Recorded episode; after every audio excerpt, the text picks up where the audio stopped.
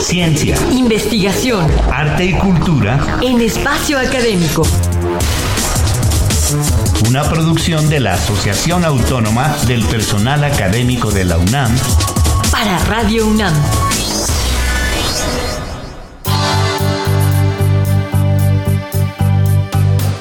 Hola, ¿qué tal? Somos Ernesto Medina y Sabrina Gómez Madrid, quienes estamos aquí para presentarles nuestra tercera entrega del tema, la influencia de la televisión mexicana actualmente. Y para comentarnos en particular cómo afectó la televisión a sus audiencias desde el inicio de este milenio, nos acompaña el maestro en antropología física por la Escuela Nacional de Antropología e Historia, el maestro Germán Gómez. Bienvenido.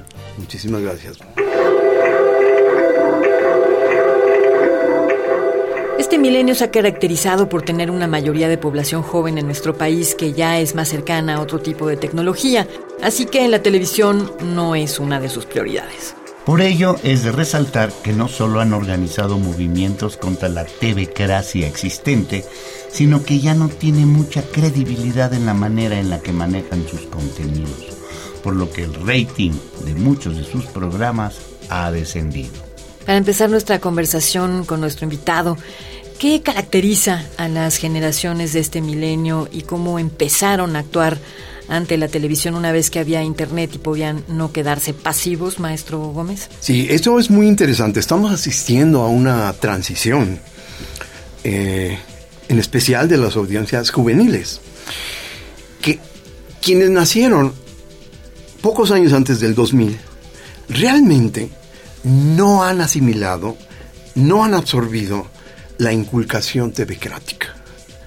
En muy escasa medida, sobre todo en su infancia. La cuarta parte de la población hoy, eh, de 20 años aproximadamente un poco más, hay que tomar en cuenta que la cuarta parte vivieron sus primeros años en hogares monoparentales. Eso significó que las tareas de, de, construcción cultural en sus primeros años fueron encargadas a la televisión. Solo que no solo a la televisión duopólica, sino también a la de cable y a la de eh, eh, satelital. Ello explica el por qué hoy en México tenemos, bueno, en una enorme cantidad de países del continente, una programación, una barra televisiva de más de 8 o 10 canales infantiles. Es decir, se han encargado, se están encargando, cuando menos una cuarta de la población, una cuarta, de la, una cuarta parte de la población infantil en México, de esta formación que las madres y los padres, bueno, las madres, porque la mayoría de los hogares monoparentales son maternos, no pueden proporcionar porque deben trabajar. Entonces, la, tele es la niñera y la constructora de aculturación. Cuando se dan las elecciones de Peña Nieto en el 12, en 2012, surge el movimiento hashtag Soy 132. ¿En qué consistió y cuál fue su importancia con respecto a las televisoras privadas mexicanas? A todos quienes, de un modo u otro, desde hace muchos años estuvimos interesados en esto de la televisión y el influjo y todas estas cosas, eh, nos sacudió maravillosamente este movimiento. Por muchas razones, no voy a mencionarlas, pero sí una en especial. Fue la primera vez, no sé si en todo el mundo, pero en México sí, podrías incluso decir en el continente, en que un movimiento, una movilización societal, crítica, de inconformidad, se, dirigió a la televisión. Eso fue inédito. No había ninguna otra demanda que no fuera detestamos la mentira, la tergiversación de la televisión. Y lo hicieron 132 muchachos, curiosamente, de universidades privadas. Claro, tuvieron un gran arrastre y concentraron en menos de 10 días, menos, a, una concentración de universitarios de todo el país, bueno, de muchas partes del país, aquí en Ciudad Universitaria. Ya se unieron las públicas. Una cosa bárbara, inédito. Eh, me, pongo chinito nada más de recordarlo. Porque fue una gesta singular, ejemplar, que entre, otros, eh, entre otras consecuencias logró que la contienda electoral, las encuestas de intención de voto, que estaban entre el actual presidente y, el títere este de la telenovela, Enrique Peña Nieto, Peña Nieto llevaba una ventaja de 12, 15 puntos en la mayoría de las empresas eh, de encuestas demoscópicas.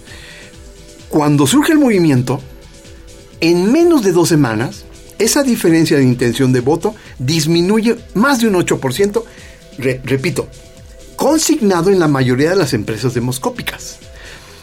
Por eso digo, decía yo, sigo diciéndolo ahora, que si el movimiento se hubiese iniciado unos 15 días antes, el resultado electoral puro hubiera sido otro. Bien, pues a partir de entonces decayó la credibilidad en este tipo de televisión. Claro, claro. Eh, ¿Qué otros eventos del milenio como las Olimpiadas, los noticiarios y otras elecciones afectaron o fortalecieron al duopolio televisivo mexicano? Bueno, en términos de su fortalecimiento, el éxito financiero, inculcativo, pseudo deportivo, eh, mercantil de la promoción del fútbol mexicano, que es el gran fraude, porque el fútbol mexicano es de los más deplorables desde el punto de vista deportivo, pero es de los más exitosos desde el punto de vista mercantil. Baste decir que en los últimos tres mundiales desde África, la delegación de la televisión mexicana, especialmente Televisa, es la más grande de todo el mundo. ¿Y a qué van? A perder al equipo. Pero ¿qué dice la televisión? Es un gran equipo. Es la representación mexicana. Esto es terrible. Pues el tiempo tristemente concluye, así es que muchísimas gracias a todos por habernos acompañado y en especial a nuestro invitado, el maestro Germán Gómez. Muchas gracias. Muchas gracias a ustedes. En nombre de todo el equipo de trabajo nos despedimos de ustedes Ernesto Medina y Sabrina Gómez Madrid. APA UNAM, el pluralismo ideológico, esencia de la universidad. Radio UNAM, experiencia sonora.